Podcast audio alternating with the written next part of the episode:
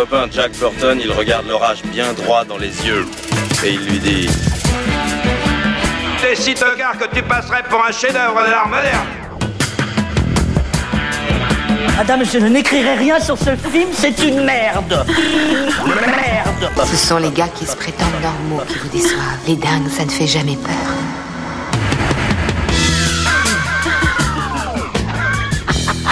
Elle nous connaît dans les coins, la frangine. Bonjour et bienvenue dans Sale Temps pour un film, le podcast qui fait la pluie et le beau temps sur le cinéma.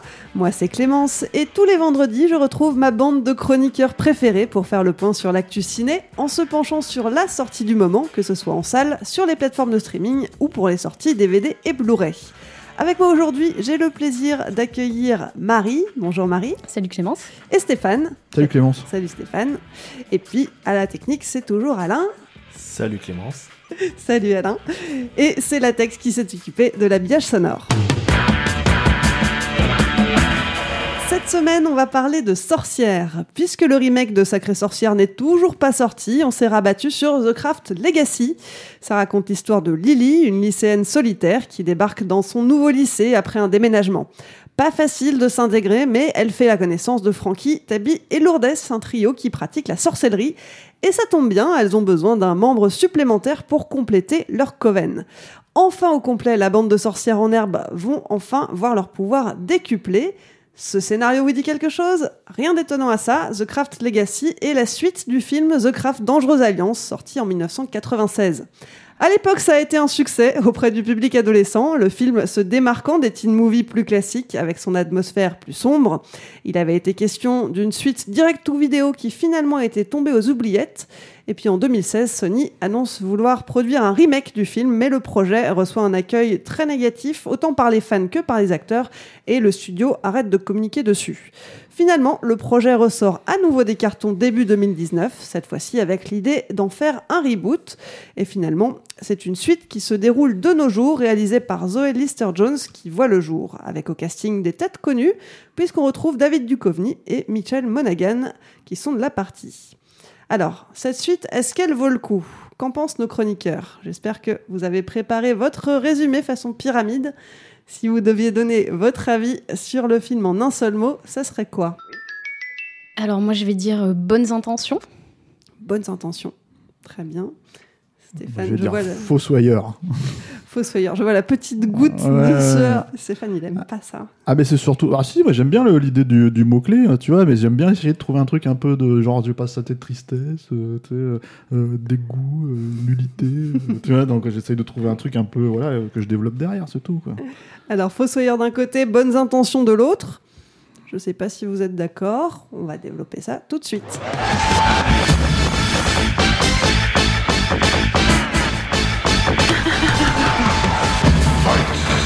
Veut commencer qui. Alors moi, je vous laisse commencer. Je vais, je vais, je vais dire pourquoi. J'étais déjà trop vieux quand l'original est sorti. Hein, je le reconnais et je le concède à l'époque. Euh, je pense que je suis pas du tout la cible. Je suis là parce que en fait il y avait de la lumière, euh, on enregistre chez moi, donc en fait je me suis dit allons-y quoi. Et donc je me suis tapé le film. Mais c'est vrai qu'à la base je suis pas du tout le public euh, visé, mais pas du tout. Alors, au cas où on en doutait. C'est vrai que pour la petite histoire, on aurait dû avoir Eric Vogel Eric avec Vogel, nous. voilà, qui, euh, Vogel. qui, euh, qui euh, comme il le dit lui-même, a une, une jeune gosse de 16 ans au fond de lui. Et, et, et, du coup, il était parfait pour le, pour le, pour le film. Il l'attendait beaucoup. Il mais il n'a pas pu venir. Hein, il donc, avait beaucoup aimé le premier. Malheureusement, il n'a pas pu venir. On espère qu'il nous donnera son avis sur ouais. le répondeur. Donc en attendant, Marie, toi Qu'est-ce que tu en as pensé? Bah Alors pour le coup, euh, c'est sûr que Stéphane, t'es pas la cible. Nous, euh, avec Clémence, on est peut-être un petit peu plus la cible parce qu'on avait euh, 12-13 ans quand l'original est sorti et on l'avait bien aimé. Et, euh, et, du coup, moi, je partais sur bonnes intentions parce que c'est un film qui est plein de bonnes intentions. En fait, c'est un film qui est qui déjà veut, caresser un peu dans le sens du poil les fans du, premier avec bah, y a plein de scènes qui sont, euh, qui sont reprises, la scène de, de lévitation, euh, l'écran du titre sur le, ciel, il euh, y a le bouquin The Craft qui est dans le premier qui se retrouve dans celui-là, et puis, puis le pitch, en fait, c'est au départ, c'est exactement le même, c'est comme tu disais, une lycéenne qui arrive et, qui rencontre d'autres apprentis sorcières. Et en fait, euh, même si c'est une suite qui, fait sens à la fin du film, en fait, c'est plutôt un remake ou un reboot. Euh, D'ailleurs, en français, le titre, c'est Les Nouvelles Sorcières. Et c'est un peu la nouvelle histoire, euh, la même histoire, mais, remise au goût de, de 2020. Et, du coup, c'est un peu compliqué parce que c'est un film qui est super woke. Et moi, j'ai rien contre les films woke. Je suis à fond pour l'inclusion, la représentation et tout. Sauf que là, en fait, c'est vraiment un film de quota.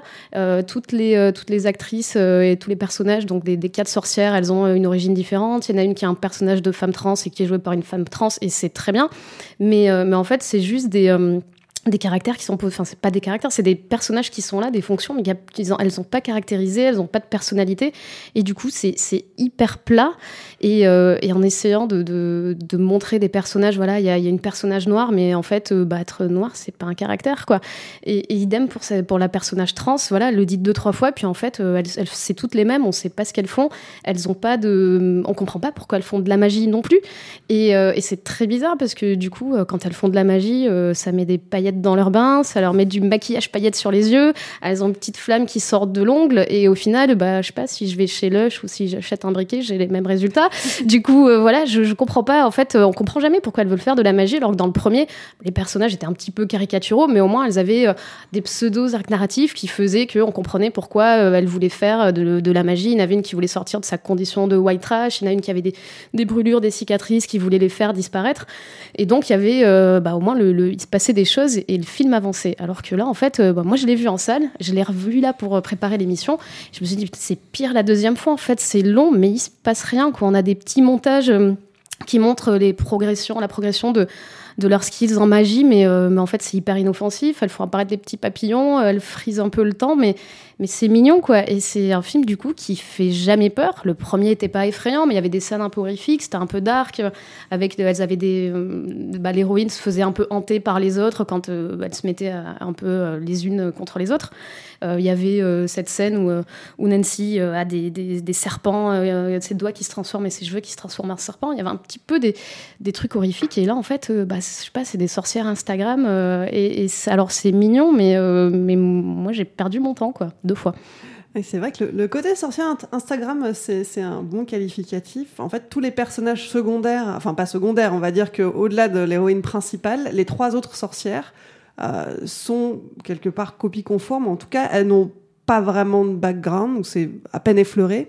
Là où dans le film originel, euh, elles avaient chacune, comme tu le dis, un arc narratif avec un vrai enjeu. Et pour l'époque, hein, c'était 96 quand même, faut le rappeler, euh, ben je trouve qu'à l'époque, c'était traité avec pas mal de finesse. On parlait de problématiques euh, autour du racisme, euh, autour des violences familiales, des choses qui n'étaient pas abordées dans les teen movies de l'époque et qui faisaient que ça tranchait par rapport, par rapport aux autres films des années 90 euh, qui s'adressaient au même public. Là, on n'a plus du tout ça. Effectivement, on a cette personnage trans qui bah, ne subit absolument euh, aucune brimade, alors qu'on sait que c'est- quelque chose de, problématique euh, pour ces personnes-là à l'adolescence, que c'est une cause de suicide d'ailleurs. Et là, elle vit sa vie sans, sans avoir euh, euh, personne qui... euh, Mais, mais à la limite, tant mieux, parce que c'est bien aussi qu'il y ait des personnages trans pour le, dont, euh, dont ce caractère-là ne fait pas partie euh, forcément d'un arc narratif, mais il n'y a rien d'autre autour non plus.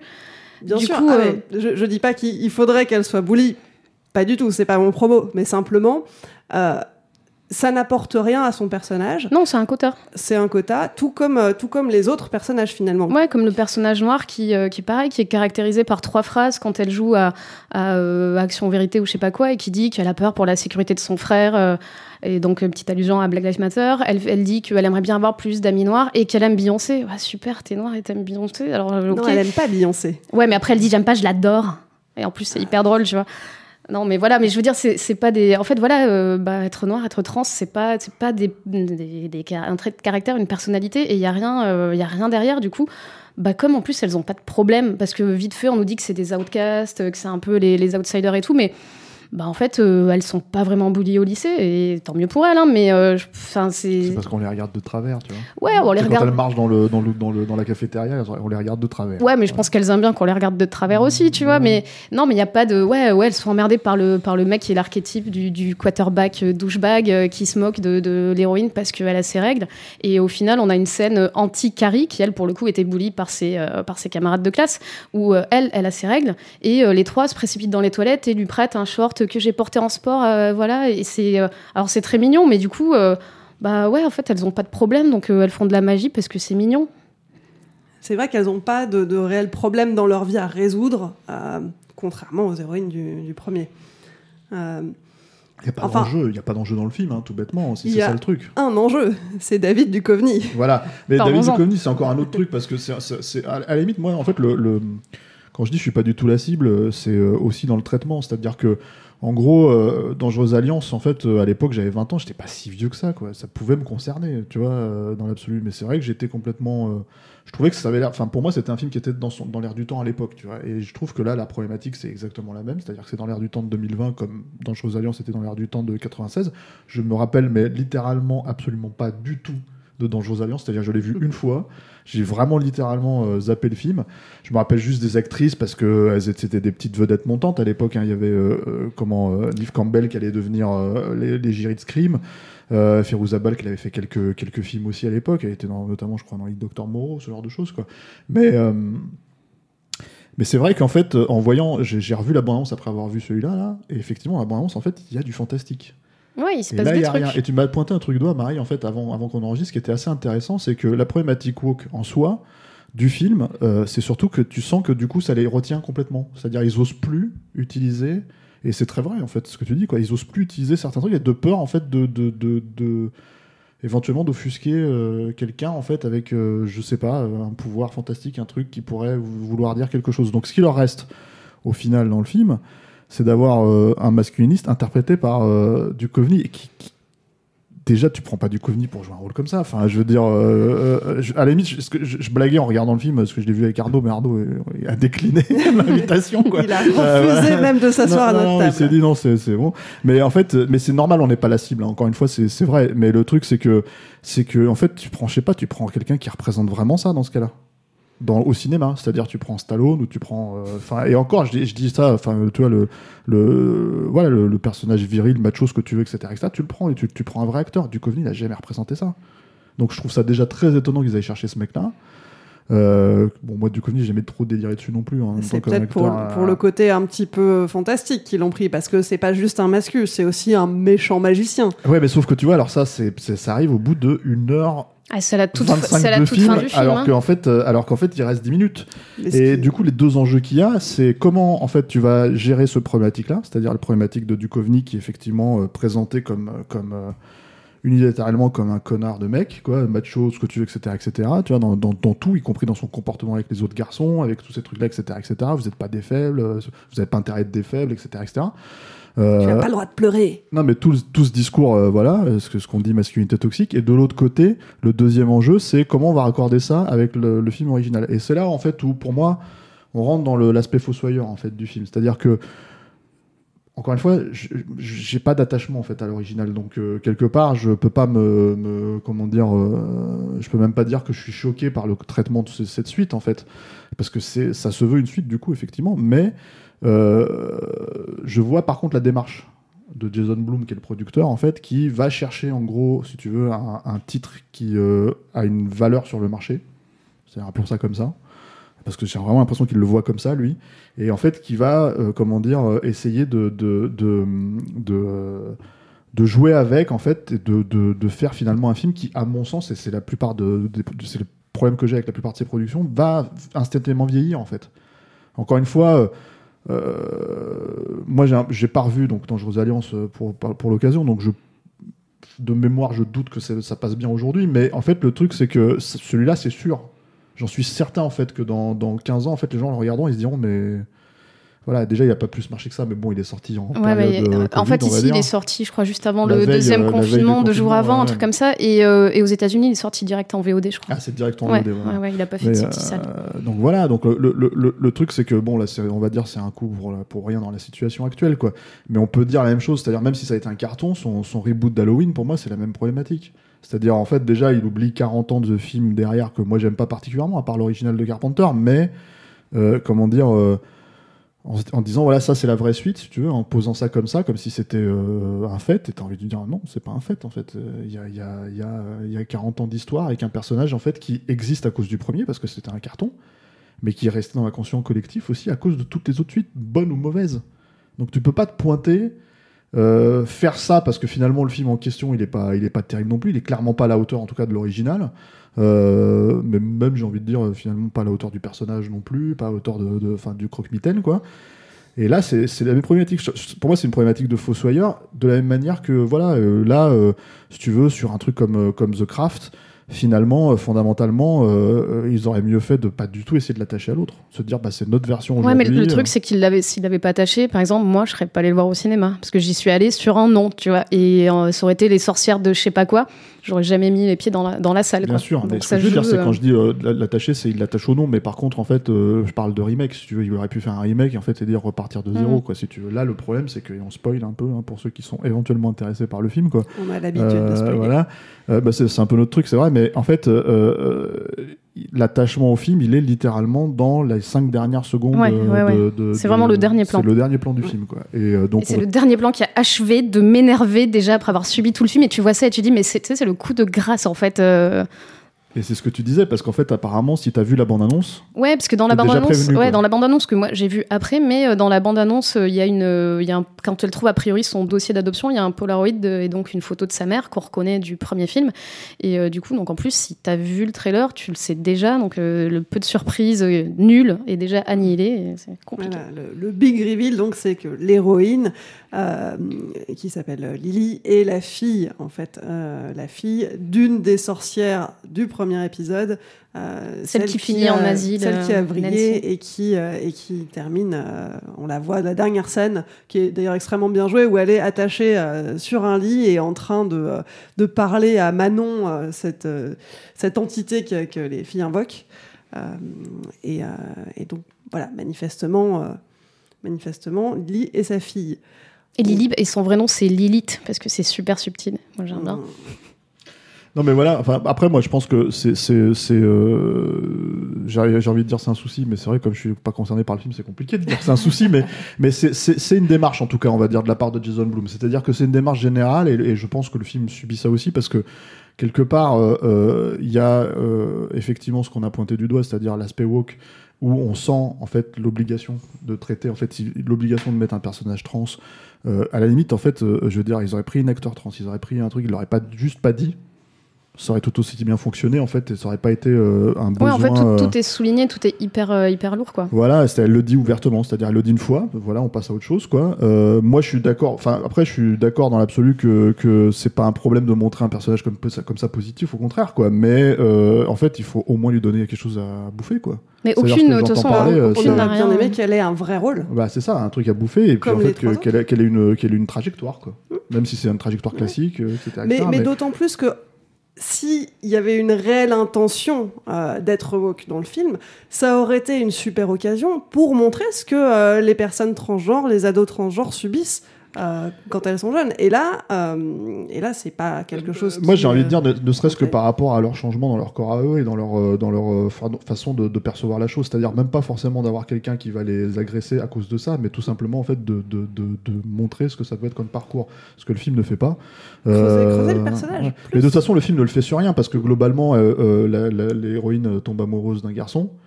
C'est pareil, il n'y a pas d'enjeu. Est-ce qu'il Alors- m'aime, est-ce qu'il m'aime pas? Non, c'est en fait, avec claque des doigts, c'est réglé. Là C'est- aussi, le, c'est- le garçon. euh, Parlons-en, dans, dans Timmy. une, dans une scène, donc ce garçon qui, au début du film, est le, le bully, euh, comme tu disais très bien, le, le quarterback euh, dans toute sa splendeur, douchebag dans toute sa splendeur, euh, qui, suite à un sort jeté par, par les filles, devient. euh, euh, l'incarnation même du mec euh, woke super euh, bienveillant euh, éveillé et qui euh, avoue dans un grand moment euh, d'émotion euh, sa bisexualité et on se dit, il y a quelque chose peut-être qui va, qui va se passer, qui va être intéressant. Et finalement, en fait, non, euh, après avoir, euh, après avoir euh, tiré des larmes euh, aux quatre filles en, faisant cet aveu, euh, tout de suite, dans quelques scènes suivantes, euh, il finit par embrasser l'héroïne euh, et tu te dis, bon. Du coup, c'était quoi l'intérêt? Bah, c'est surtout en fait, faut cligner des yeux déjà pour le voir changer de, truc. Si tu clignes des yeux, et tu te rends pas compte qu'elles lui ont jeté un sort. En fait, si tu veux, bah en fait, tu te dis mais pour, c'était pas l'enculé lui, c'était pas le connard de service, tu vois. Et en fait, euh, non, tu vois.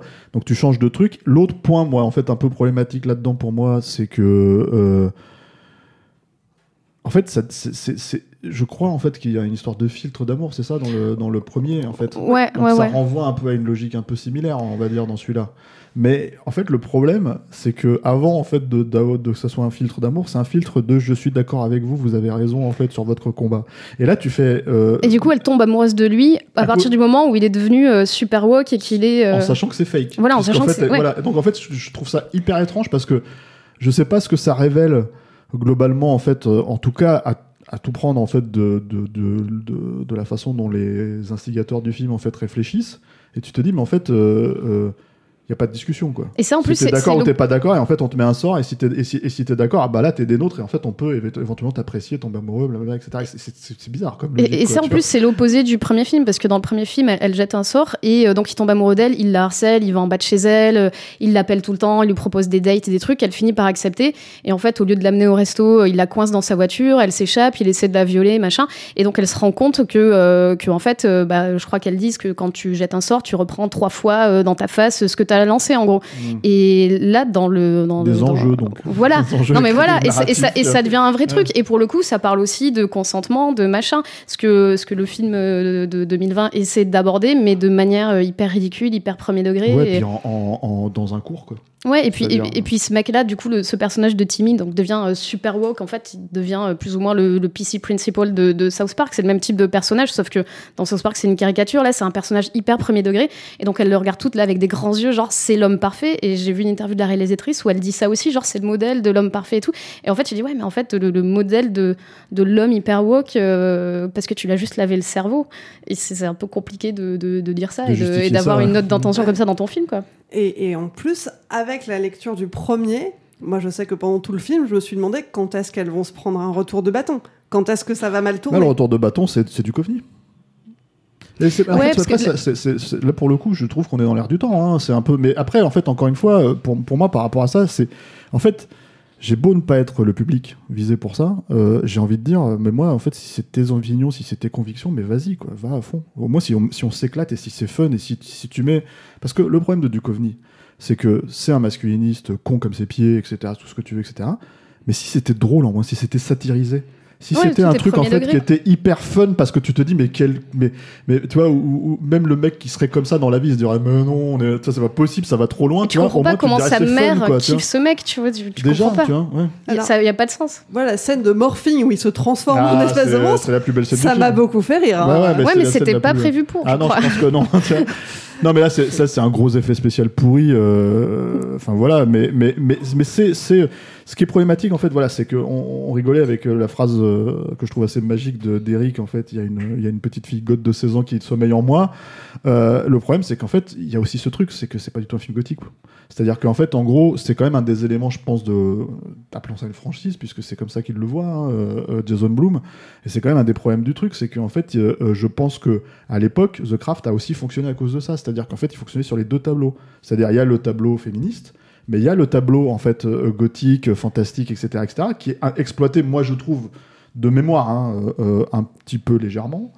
Mais alors, euh, c'est carrément, euh, c'est c'est l'exorciste à côté de, de, de celui-là, quoi. C'est Ah non, mais à, à l'époque, c'était léger, parce que ça restait un film pour ados. Teen, mais ouais. effectivement, c'est ça qui faisait que moi aussi, j'avais une âme d'ado goth à l'époque. Ouais, ouais. Et c'est ça qui m'a plu, parce que c'est c'est un peut-être film... plus cohérent que.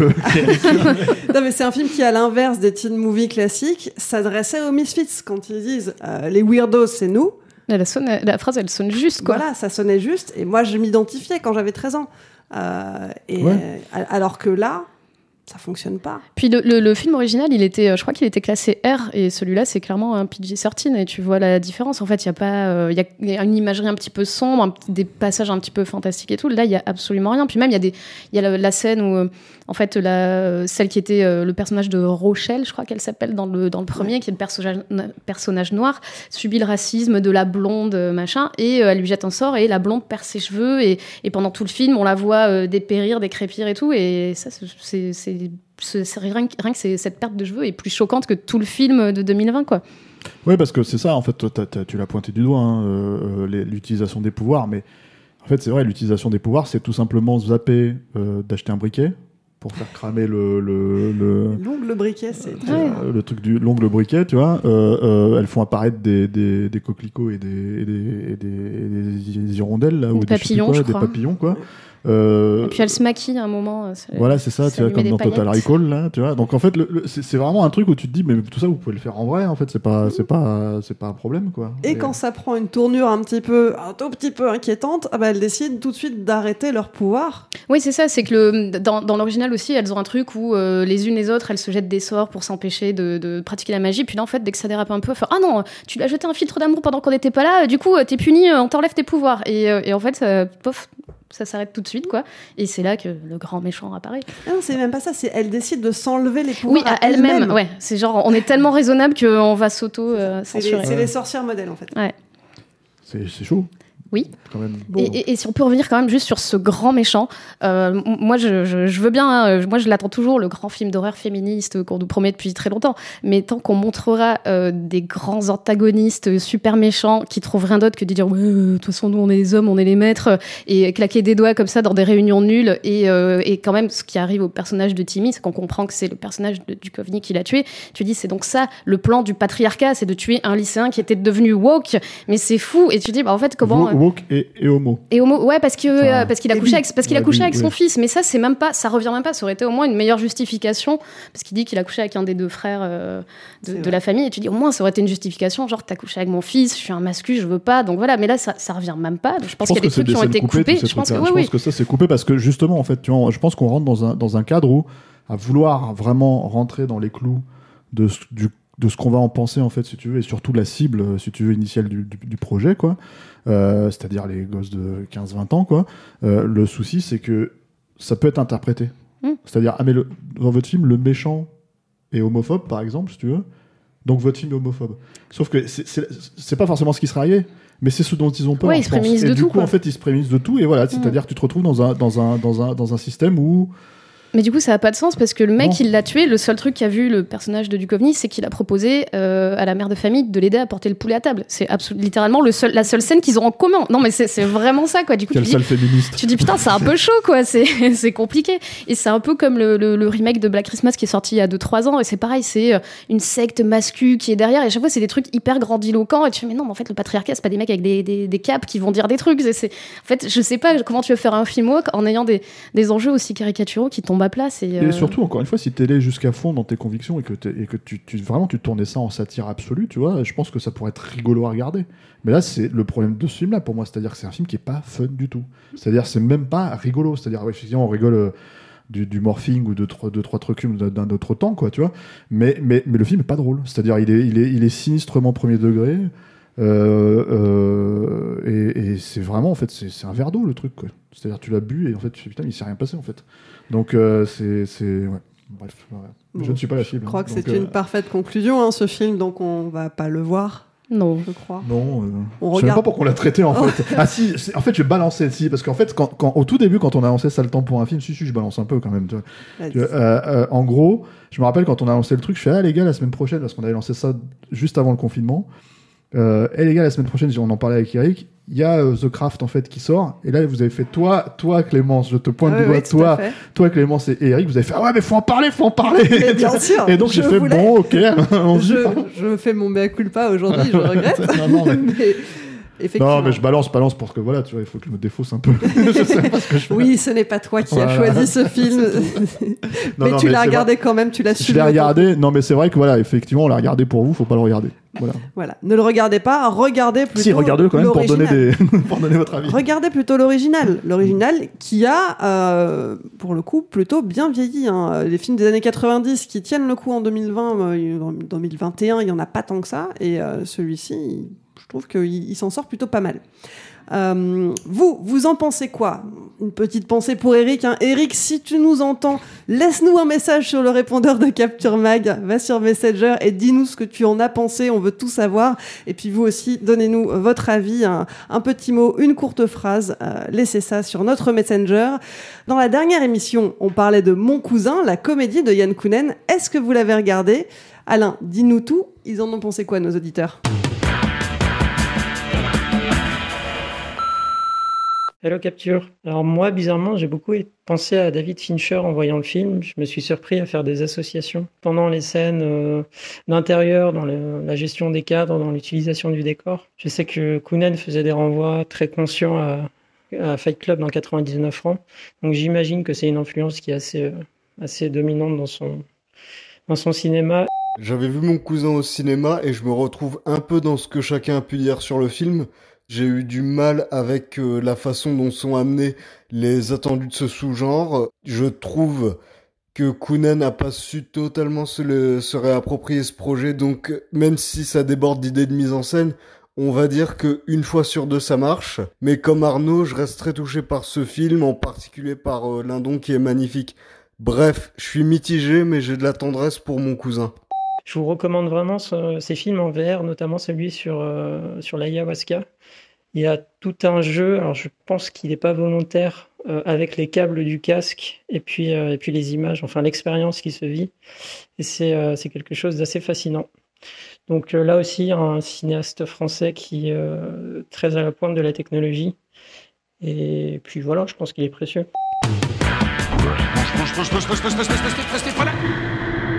C'est le temps pour un film, c'est fini pour aujourd'hui. Marie, merci beaucoup d'avoir été avec nous. Merci à toi. Stéphane, merci, Merci aussi. Clémence, moi toujours là, moi sais. je suis- Alain, merci pour la technique.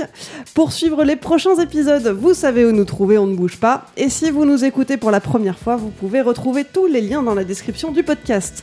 J'en profite pour remercier toutes les personnes qui nous écoutent et tout particulièrement les tipeurs et les tipeuses. Ce projet existe grâce à vos contributions sur le Tipeee de Capture Mag. Si ça vous a plu, n'hésitez pas à nous donner un petit coup de pouce. Pour ça, rendez-vous sur tipeee.com, mot-clé Capture Mag. Imaginez tout ce qu'on peut faire avec 5 euros par mois. Vous pouvez nous aider à rester indépendants et à garder notre liberté de ton. Et je vois Stéphane qui se frotte les yeux. J'ai rien dit, vas-y, continue. Mais oui, contribuez au Tipeee de Capture Mag. Et puis, si vous n'avez pas de sous, c'est pas grave, hein, il y a d'autres moyens pour nous soutenir. Relayez-nous sur vos réseaux sociaux préférés, parlez de nous à vos amis, mettez-nous des étoiles sur les applis de podcast et surtout, abonnez-vous à la chaîne YouTube de Capture Mag. Plus vous serez nombreux, plus on pourra financer de nouveaux formats vidéo. Allez, je vous laisse, on se retrouve dans une semaine. En attendant, portez-vous bien et à vendredi prochain.